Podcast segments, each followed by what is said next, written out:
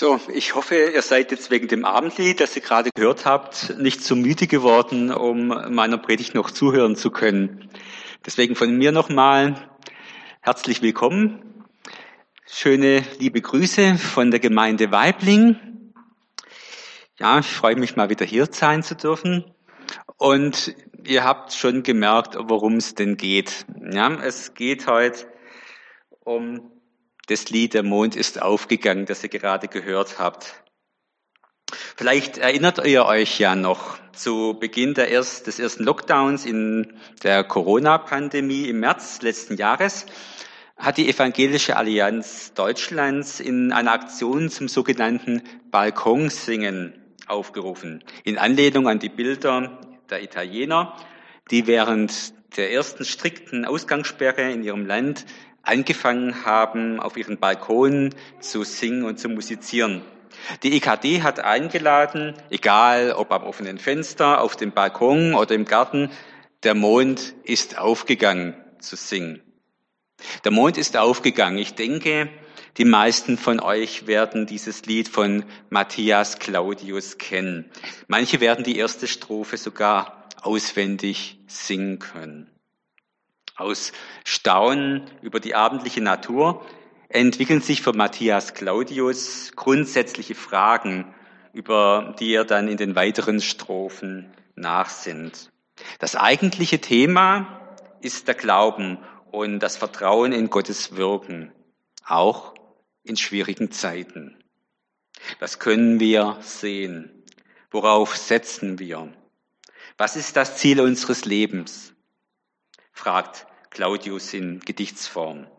Geschrieben hatte er 1779 oder manche sagen auch 1774. Das waren damals schwere Zeiten. Und ich gehe nachher noch genau darauf ein. Aber auch die heutige Zeit hat ja so ihre Probleme und Krisen. Die Corona-Pandemie ist noch nicht vorbei und ganz aktuell stehen uns noch die Bilder der Unwetterkatastrophe in Rheinland-Pfalz und Nordrhein-Westfalen vor Augen. Der Mond ist aufgegangen, ist viel mehr als nur ein gute Nachtlied, das man den Kindern am Abend vorsingt. Der Liedtext will ganz generell Vertrauen wecken, wenn Sorgen in schweren Zeiten ein niederdrücken möchten. Matthias Claudius entwirft in den sieben Strophen eine häusliche Abendandacht im Kreis der Familie. In der inneren Form als häusliche Abendandacht gestellt, stellt Claudius Lied eine seelsorgerliche Handlung dar, in deren Rahmen kritische und selbstkritische Reflexion ihren Platz hat.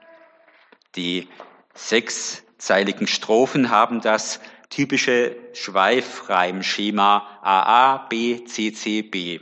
Also Vers 2 reimt sich auf Vers 1, Vers 5 reimt sich auf Vers 4, eingereimt von dem Schweifreim der Verse 3 und 6.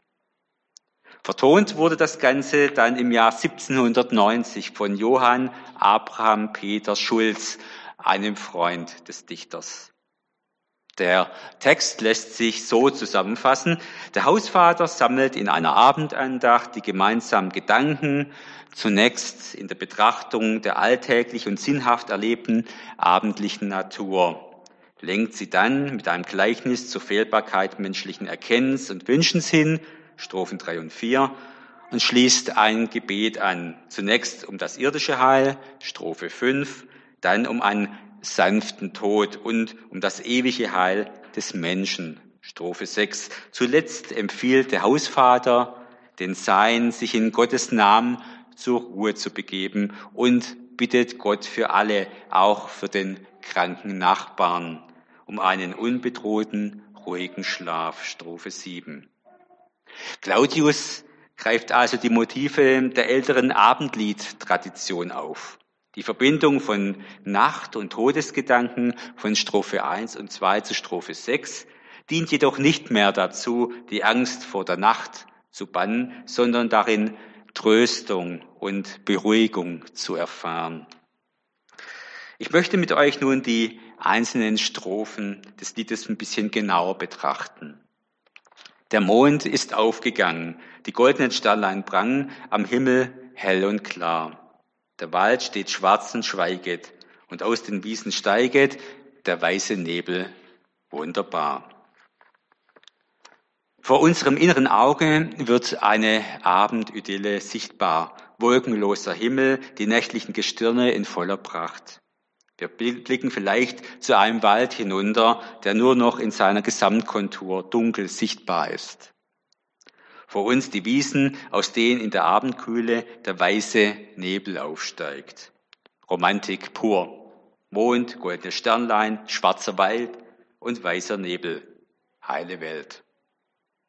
Eigentlich ist da doch nichts zu finden, was wir nicht schon längst gewusst oder gekannt hätten. Da wird unter dem Titelhinweis, dass es sich um den Abend handelt, festgestellt, dass der Mond aufgegangen ist, dass die Sternlein hell und klar am Himmel prangen und dass die Sternlein golden sind. Dass da, wo sich dieser Vorgang abspielt, ein Wald steht. Dass dieser Wald zu dieser Zeit schwarz ist und keine Laute mehr aus ihm dringen und dass aus den Wiesen die wir uns wohl diesem bald vorgelagert zu denken haben, weißer Nebel steigt. Ein Naturbild, wie es allabendlicher wohl nicht sein könnte. Und natürlich wissen wir ja längst, dass der Mond nicht aufgeht am Himmel und die Sterne nicht an demselben prangen wie angeklebt. Den weiten Blick nach oben in die Unendlichkeit des Himmels verhindern heute zum einen die Helligkeit des künstlichen Lichts überall um uns herum und vielleicht verhindern wir uns ja auch selbst, weil wir uns selten Zeit nehmen, den schwarzen Wald und die weißen Nebel zu beobachten, selbst wenn wir es könnten. Trotzdem gilt, nur selten ist in einem Dichter innerhalb eines Gedichts mit der Schilderung einer Landschaft ein solch grandioses Bild gelungen wie hier Matthias Claudius. Inhalt und Stil der dichterischen Gestaltung verbinden sich zu einer in sich geschlossenen Harmonie. Durch den aufsteigenden Nebel werden Himmel und Erde auf eine wunderbare Weise miteinander verbunden. Das Schlusswort wunderbar bewertet das vorher beschriebene. Es fasst noch einmal sehr treffend und eindrucksvoll die Empfindungen zusammen, die das Bild der Abendstille hervorrufen. Das Staunen und die Freude über den Reichtum und die Schönheit der Welt findet natürlich auch in der Bibel in vielstimmiger Weise Ausdruck. So heißt es in Psalm 104, 19 und 20. Gott hat den Mond geschaffen zur Festlegung der Zeiten. Auch die Sonne weiß, wann sie untergehen soll. Du bestimmst, wann es finster wird und schon kommt die Nacht. Da regen sich dann alle Tiere des Waldes. Und in Psalm 8, 4 bis 6 staunt David, wenn ich den Himmel sehe, das Werk deiner Hände, den Mond und die Sterne, die du erschaffen und an ihren Ort gesetzt hast, dann staune ich. Was ist der Mensch, dass du an ihn denkst? Wer ist er schon, dass du dich um ihn kümmerst? Du hast ihn nur wenig geringer gemacht als Gott. Mit Ehre und Würde hast du ihn gekrönt. Wie ist die Welt so stille und in der Dämmerung Hülle, so traulich und so hold? Als eine stille Kammer, wo ihr des Tages Jammer verschlafen und vergessen sollt. Ist die Welt so? Eine Schlafkammer? Wie kommt Matthias Claudius dazu, so von der Welt zu sprechen? Matthias Claudius hat die Welt erlebt. Er kennt Tod und Krieg, des Tages Jammer. Und wer kennt sie nicht, diese Sehnsucht danach, einfach schnell und gut einschlafen zu können. Ja, es gibt des Tages Jammer. Und dann tut es gut, den Tag Tag sein lassen zu können. Einfach die Decke über den Kopf ziehen und hoffen, dass die Nacht den Gedanken Ruhe schenkt und den Jammer des Tages vergessen lässt. Wie oft kreisen unsere Gedanken in der Nacht ruhelos, ergebnislos. Wie schön wäre dann eine stille innere Welt, wenn mein Kopf und Herz sich ängstigen vor dem, was der neue Tag bringen wird, Dann wünsche ich mir genau diese stille Kammer, wo ihr des Tages Jammer verschlafen und vergessen sollt. Schlaf mal drüber. Diese Weisheit kennt jeder von uns. Schlaf mal drüber, bevor du diesen verletzenden Brief beantwortest. Schlaf mal drüber, bevor du diese Mail beantwortest, die dich so geärgert hat. Schlaf mal drüber, bevor du eine endgültige Entscheidung triffst. Der Schlaf, wenn er kommt, ist ein Segen, weil der den Gedanken und dem Körper eine Pause gönnt und wir am Morgen nicht nur neue Kraft, sondern hier und da auch neue Hoffnung für den Tag haben. Dabei ist für uns Christen ja nicht nur das Schlafen an sich ein heilsamer Vorgang. Zugleich dürfen wir wissen, dass wir des Tages Jammer auch an Gott abgeben dürfen. Manchmal belasten uns Dinge ja so sehr, dass uns selbst die stille Kammer der Nacht weder Ruhe noch Erleichterung bringt. Da ist umso wichtiger, dass wir unsere Lasten vor Gott aussprechen können und zugleich wissen, dass wir auch in der Nacht in seiner Hand sind. So heißt es in Sprüche 3, 24 bis 26. Legst du dich, so wirst du dich nicht fürchten, und liegst du, so wirst du süß schlafen. Fürchte dich nicht vor dem plötzlichen Schrecken, noch vor dem Verderben der Frevler, wenn es über sie kommt. Denn der Herr ist deine Zuversicht. Er behütet deinen Fuß, dass er nicht gefangen werde. Und in Psalm 4, 9 schreibt David, ich liege und schlafe ganz mit Frieden, denn allein du, Herr, hilfst mir, dass ich sicher wohne. Matthias Claudius mag es ähnlich ergangen sein, denn auch in seiner Welt war es keineswegs idyllisch, ruhig und friedlich. Privat reichte es finanziell oft kaum. In Rheinland-Holstein geboren, studierte er zunächst Theologie. Doch oft war er kränklich und traute sich deshalb den Dienst eines Pfarrers nicht zu. Also wechselte er zur Rechts- und Kameralwissenschaft und arbeitete nach dem Abschluss als Redakteur und Journalist in Wandsbeck, wo er den Wandsbecker Bote, eine kleine Zeitung, mit herausgibt. Er heiratet Anna Rebecca Behn, die Tochter des örtlichen Zimmermanns und Gastwirts, und zieht wenig später mit ihr nach Darmstadt. Dort konnte ihm der berühmte Johann Gottfried Herder eine gut bezahlte Stelle als hochfürstlicher Oberlandkommissarius verschaffen. Doch er hat Heimweh. Stadt, Arbeit und Menschenschlag sind nicht nach seinem Gemüt. Er kehrt nach einem Jahr nach Wandsbeck zurück. Allerdings ohne eine feste Anstellung, so dass die wirtschaftlichen Verhältnisse für die zwölfköpfige Familie prekär sind. Adlige Gönner helfen immer wieder aus. Endlich gewährt der dänische Kronprinz ihm 1787 eine Stelle als Revisor der Königlichen Speziesbank in Altona. Vierteljährlich musste er sein Amt wahrnehmen, was er ja auch dann gewissenhaft tut, und erhält dafür ein Gehalt von 800 Talern im Jahr. So konnte er ab dieser Zeit mit seiner großen Familie bescheiden, aber doch geachtet in Wandsbeck leben und alt werden. Ohne eigenes Fuhrwerk und staatliches Kindergeld, nur mit einer Wiese mit Apfelbäumen und mit einer Kuh hinterm Haus, die ihm die Gräfin Schimmelmann geschenkt hatte. Zur privaten Not über viele Jahre kam die politische Situation, über die er als Journalist auch berichten muss.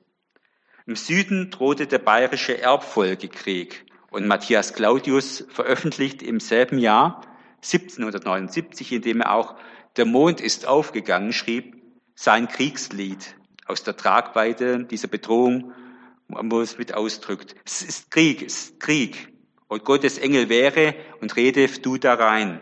Es ist leider Krieg und ich begehre, nicht schuld daran zu sein. Was sollte ich machen, wenn im Schlaf mit Grämen und blutig bleich und blass die Geister der Erschlagenen zu mir kämen und vor mir weinten? Was?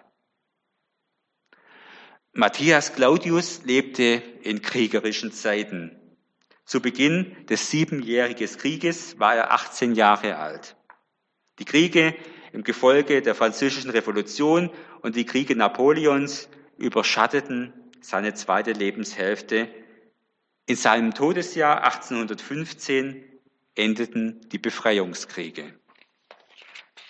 Die Welt brannte an vielen Orten damals und sie tut es noch heute.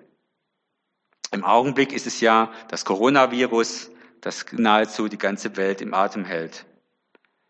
Manches Schreckliche, mancher Brennpunkt andernorts auf der Welt oder auch im persönlichen Leben Einzelner scheint dabei fast vergessen zu werden. Des Tages Jammer. Wie viel gibt es doch auf dieser Welt und wie sehr spüren wir ihn gerade jetzt, da er auch uns oft des Abends ergreift. Solch Tagesjammer steht im Hintergrund des Liedes von Matthias Claudius. Für ihn wäre all dies nicht zu ertragen ohne seinen Glauben, ohne die Hoffnung, dass wir nie außerhalb von Gott sind.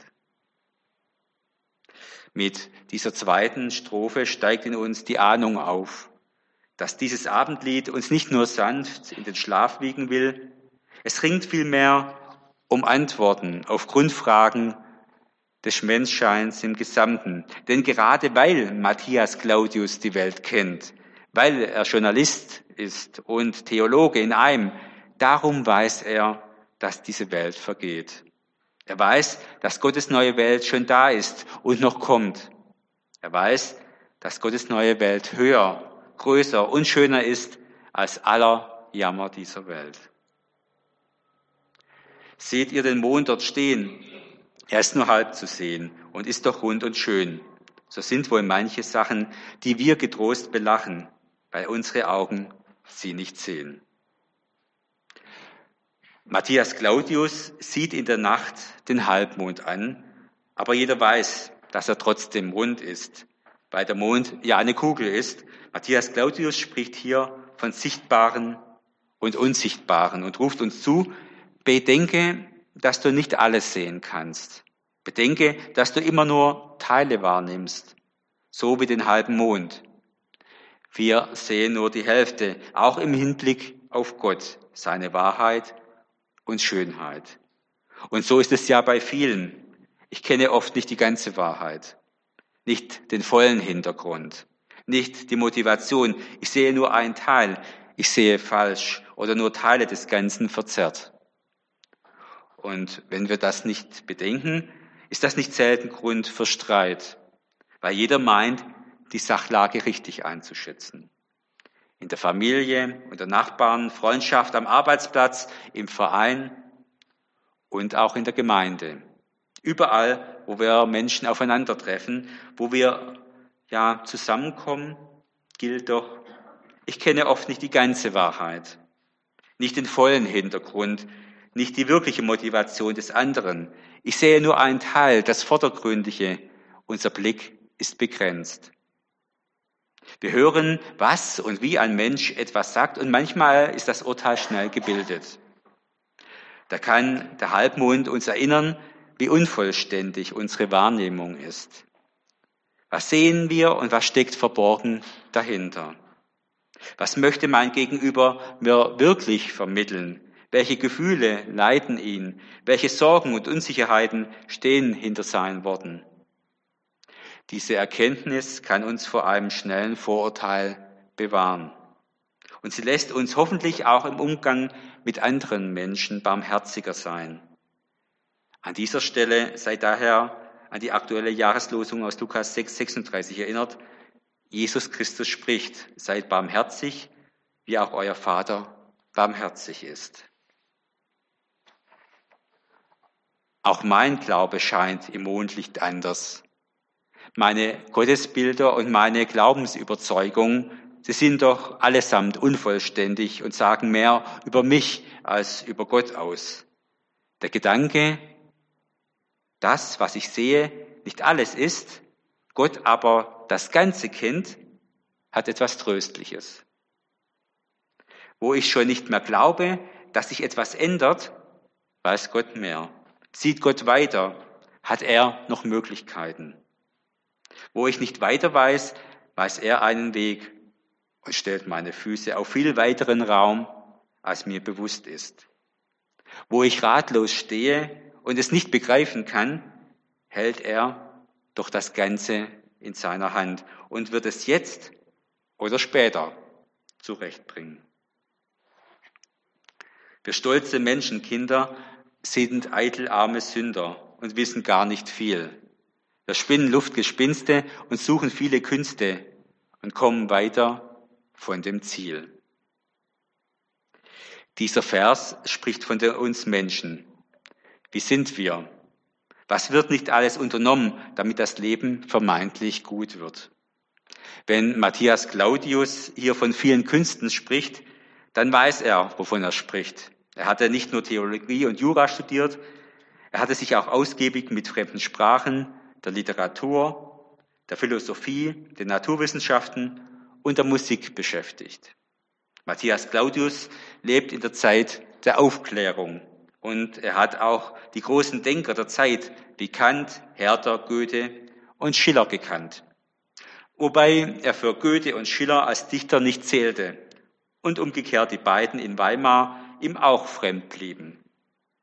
Mit Lessing war er allerdings befreundet und seine Frau Rebecca unterhielt einen regen Briefwechsel mit Herders Frau Caroline. In einem Brief an seinen Sohn Johannes, der eine Zusammenstellung seiner Lebens- und Altersweisheit darstellt, sagt er, was du sehen kannst, das siehe und brauche deine Augen und über das Unsichtbare und Ewige halte dich an Gottes Wort. All das zusammen meint er wohl mit vielen Künsten, aber auch mit Luftgespinsten in der vierten Strophe.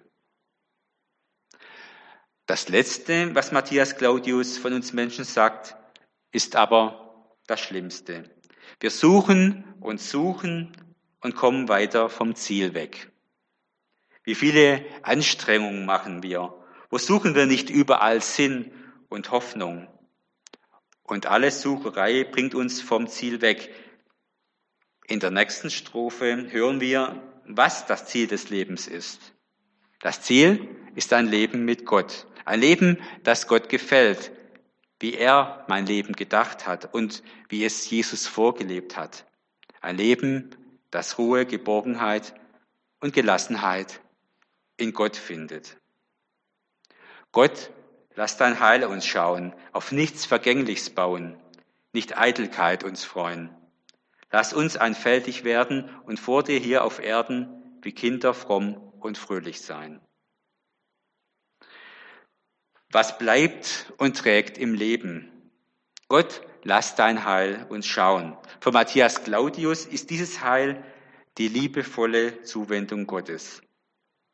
Er weiß, er braucht Gott selbst, sein Wort und die Gewissheit, dass er da ist.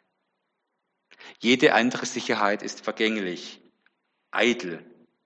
Eitel bedeutet in diesem alten Begriff trügerisch, vorläufig, nicht von letzter Wichtigkeit.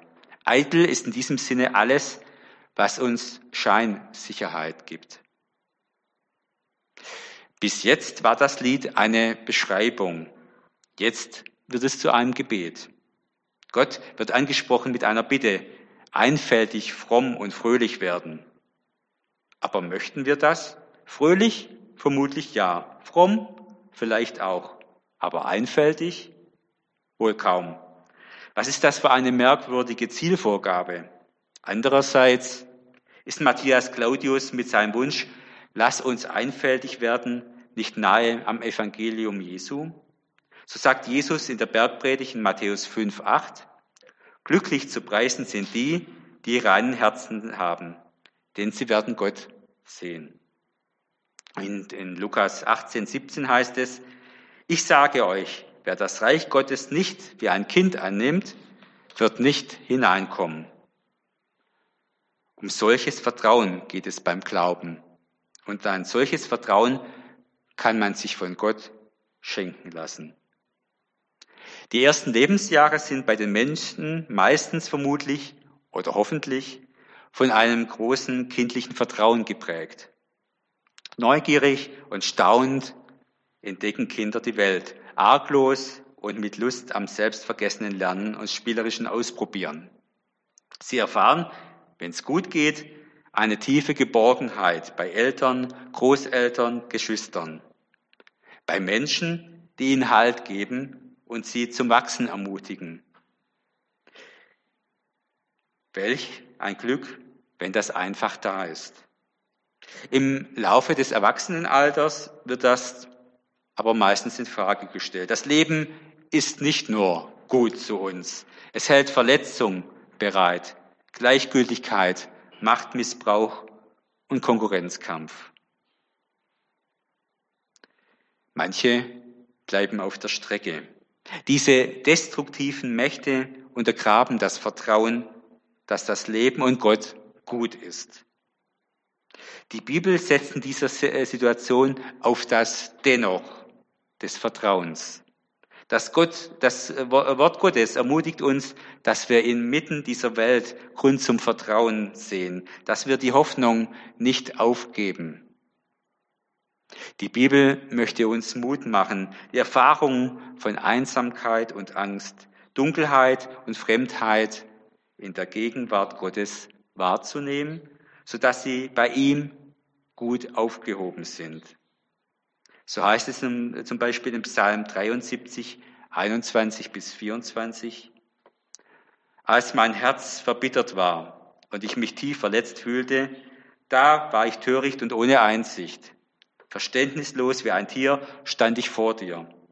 Aber nun bleibe ich für immer bei dir und du hast mich bei meiner rechten Hand gefasst. Du leitest mich nach deinem weisen Plan und nimmst mich am Ende in Ehren auf.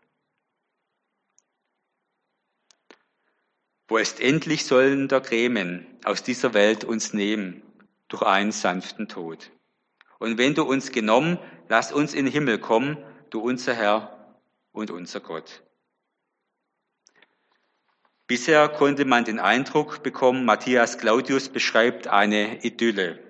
Der Mond und die Welt, Mensch und Religion, volkstümlich, humorvoll, schlicht, naiv aber er beschreibt keine Idylle. Er kannte die Vergänglichkeit und den Tod. Als er elf Jahre alt war, wurde sein Geburts- und Wohnort Rheinfeld von einer Seuche heimgesucht. Er sah verstört, wie seine zweijährige Schwester Lucia Magdalena starb und tags darauf der sechsjährige Bruder Lorenz.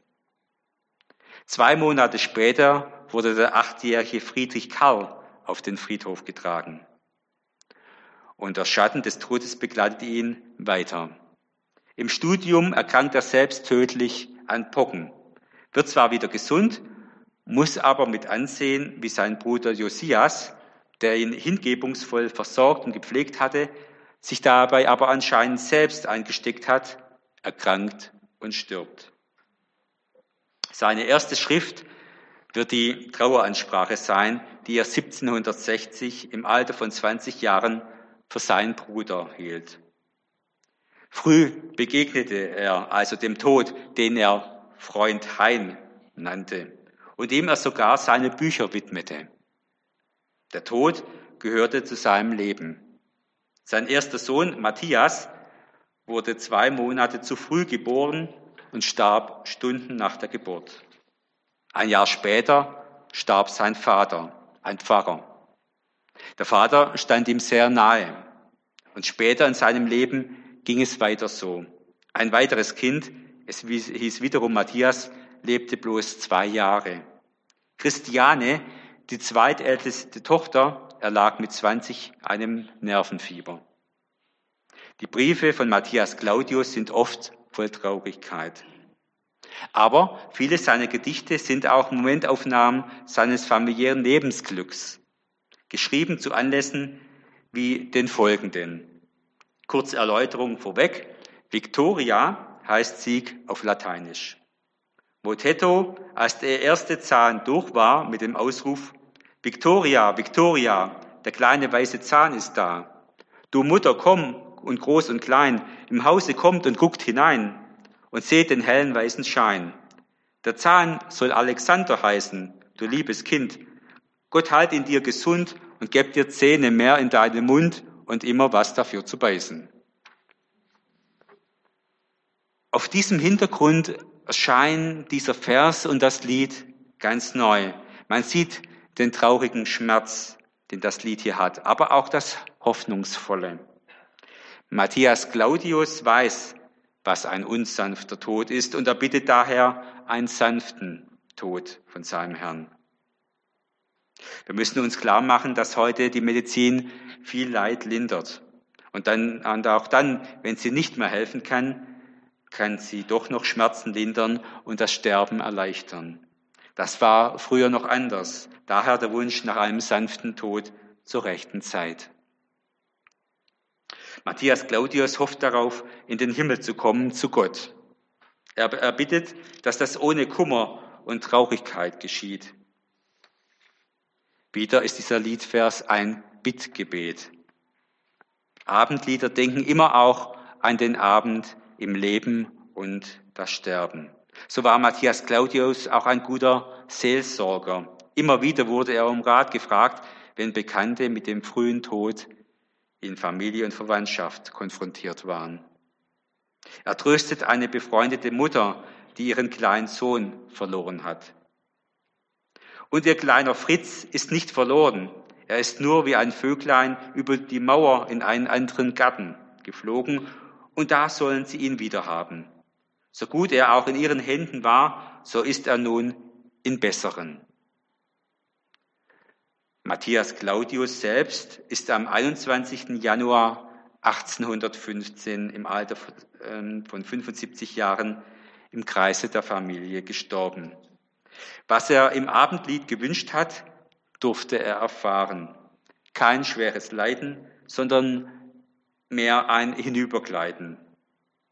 Sein schlichtes Grabkreuz trägt den Spruch, also hat Gott die Welt geliebt, dass er seinen eingeborenen Sohn gab.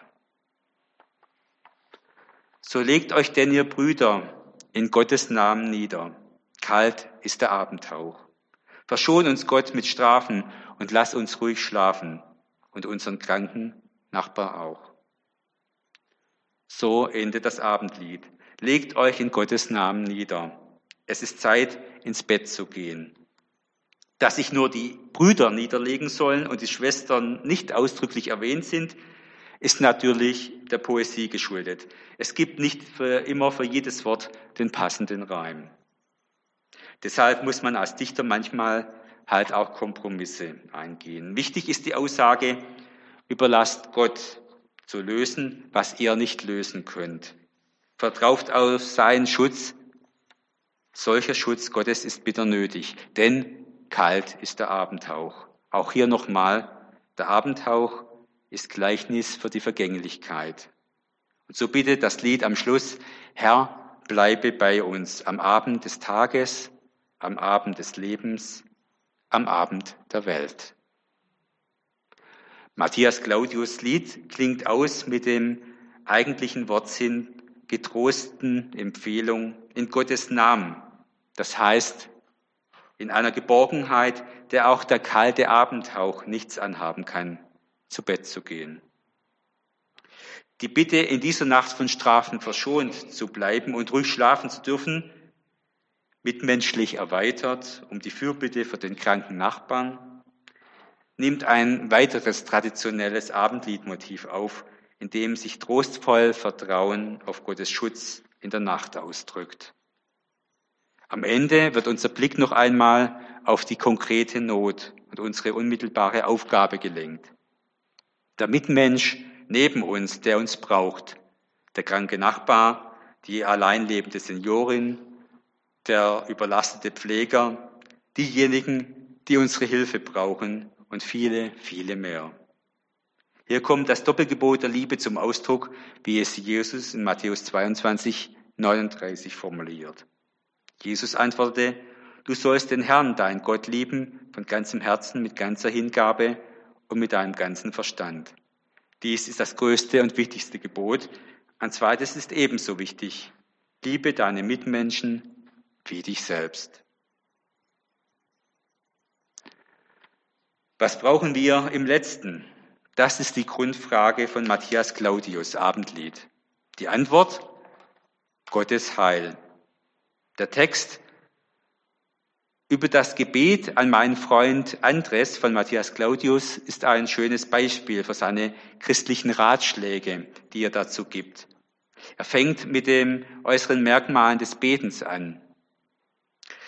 Wenn einer beim Beten die Augen verdrehe, so mag es ja noch hingehen, aber groß und breit beim Gebet zu tun, sei nicht auszustehen, findet Matthias Claudius. Das Händefalten hält er für eine feine äußerliche Zucht. Das Entscheidende aber sei das innerliche, heimliche Hinhängen, Wellenschlagen und Wünschen des Herzens. Er hält daran fest, dass Gebete sich wohl erfüllen, wenn einer nur recht betet und recht gesinnt ist. Das beste Gebet sei ohnehin das Vaterunser, denn du weißt, wer es gemacht hat. Schön ist seine Erläuterung der bildlichen Vorstellungswelt in und mit der, der er betet. Sieh, wenn ich beten will, so denke ich erst an meinen seligen Vater, wie der so gut war und mir so gerne geben mochte. Und dann stelle ich mir die ganze weite Welt als meines Vaters Haus vor und alle Menschen in Europa, Asien, Afrika und Amerika sind dann in meinen Gedanken meine Brüder und Schwestern. Und Gott sitzt im Himmel auf einem goldenen Stuhl und hat seine rechte Hand übers Meer und bis ans Ende der Welt ausgestreckt und seine linke voll Heil und Gutes. Und die Bergspitzen umher rauchen. Und dann fange ich an. Vater unser, der du bist im Himmel. Zu der Vater unser Bitte um die Erlösung von dem Übel schreibt er dann, zugleich denke ich aber auch an alle Mühe des Lebens, an Schwindsucht und Alter, an Kindesnot, kalten Brand und Wahnsinn, an das tausendfältige Leid und Herzeleid, das in der Welt ist. Und du wirst finden, Andres, wenn die Tränen vorher nicht gekommen sind, hier kommen sie gewiss. Aber dann hat man, wenn einem so betrübt und niedergeschlagen wird, als ob gar keine Hilfe wäre, den Triumphtrost des letzten Satzes. Denn dein ist das Reich und die Kraft und die Herrlichkeit in Ewigkeit. Schließen möchte ich meine Predigt mit einem ergreifenden Brief, den Matthias Claudius an seinen Sohn Johannes geschrieben hat und seine Lebenserfahrung zusammenfasst. Auch durch Weisheit, die sich aus dem Wort Gottes speist. An Ostern 1799 trat Johannes als Lehrling in eine Hamburger Großhandlung ein. Der erst 16-Jährige verließ sein Elternhaus in Wandsbeck in der Hoffnung, den Grundstein seiner zukünftigen Existenz legen zu können. Matthias Claudius wollte seinem fortziehenden Sohn ein besinnliches Vaterwort in Form eines Briefes mitgeben. Ich habe ihn vorher schon mal kurz erwähnt. Hier nun zwar nicht in voller Länge, aber etwas ausführlicher. Gold und Silber habe ich nicht, was ich aber habe, gebe ich dir. Lieber Johannes, die Zeit kommt allgemein heran, dass ich den Weg gehen muss, den man nicht wiederkommt. Ich kann dich nicht mitnehmen und lasse dich in einer Welt zurück, wo guter Rat nicht überflüssig ist. Niemand ist weise von Mutterleibe an. Zeit und Erfahrung lehren hier und fegen die Tenne. Ich habe die Welt länger gesehen als du. Es ist nicht alles Gold, lieber Sohn, was glänzt, und ich habe manchen Stern vom Himmel fallen und manchen Stab, auf den man sich verließ, brechen sehen. Darum will ich dir einigen Rat geben und dir sagen, was ich gefunden habe und was die Zeit mich gelehrt hat. Es ist nichts groß, was nicht gut ist, und ist nichts wahr, was nicht besteht. Der Mensch ist hier nicht zu Hause. Alle Dinge mit und neben ihm gehen dahin, einer fremden Willkür und Macht unterworfen. Er ist sich selbst anvertraut und trägt sein Leben in seiner Hand. Und es ist nicht für ihn gleichgültig, ob er rechts oder links gehe. Lasst er nicht weismachen, dass er sich raten könne und selbst seinen Weg wisse. Diese Welt ist für ihn zu wenig und die Unsichtbare siehet er nicht und kennet er nicht. Hänge dein Herz an kein vergänglich Ding, Die Wahrheit richtet sich nicht nach uns, lieber Sohn, sondern wir müssen uns nach ihr richten. Was du sehen kannst, das siehe und brauche deine Augen und über das Unsichtbare und Ewige halte dich an Gottes Wort. Inwendig in uns wohne der Richter, der nicht trügt und an dessen Stimme uns mehr gelegen ist als an dem Beifall der ganzen Welt und der Weisheit der Griechen und Ägypter. Nimm es dir vor, Sohn, nicht wieder seine Stimme zu tun, und was du sinnest und vorhast, schlage vor an deine Stirne und frage ihn um Rat. Er spricht anfangs nur leise und stammelt wie ein unschuldiges Kind, doch wenn du seine Unschuld ehrst, löset er gemach seine Zunge und wird dir vornehmlicher sprechen.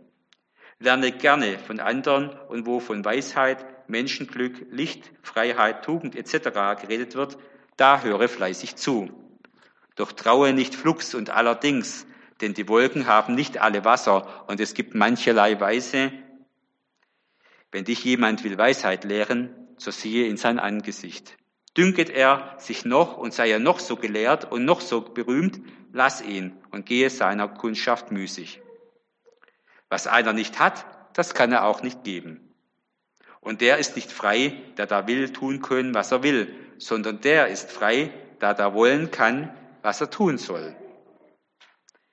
Und der ist nicht weise, der sich dünkt, dass er wisse, sondern der ist weise, der seiner Unwissenheit inne geworden und durch die Sache des Dünkels genesen ist. Was im Hirn ist, das ist im Hirn und Existenz ist die erste aller Eigenschaften. Wenn es dir um Weisheit zu tun ist, so suche sie und nicht das deine und brich deinen Willen und erwarte geduldig die Folgen. Denke oft an heilige Dinge und sei gewiss, dass es nicht ohne Vorteil für dich abgehe und der Sauerteig den ganzen Tag durchsäure. Verachte keine Religion, denn sie ist dem Geist gemeint und du weißt nicht, was unter unsinnesansehnlichen Bildern verborgen sein könne. Es ist leicht zu verachten, Sohn, und verstehen ist viel besser. Tue das Gute vor dich hin und bekümmere dich nicht, was daraus werden wird. Wolle nur einerlei und das wolle von Herzen. Sorge für deinen Leib, doch nicht so, als wenn er deine Seele wäre. Mache niemand graue Haare, doch wenn du recht hast, hast du um die Haare nicht zu sorgen. Nicht die Frömmelnden, aber die frommen Menschen achte und gehe ihnen nach. Ein Mensch, der wahre Gottesfurcht im Herzen hat, ist wie die Sonne, die, die da scheint und wärmt, wenn sie auch nicht redet. Habe immer Gutes im Sinn und sinne täglich nach über Tod und Leben. Ob du es finden möchtest, habe einen freudigen Mut und gehe nicht aus der Welt, ohne deine Liebe und Ehrfurcht für den Stifter des Christentums durch irgendetwas öffentlich bezeugt zu haben. Dein treuer Vater. Amen.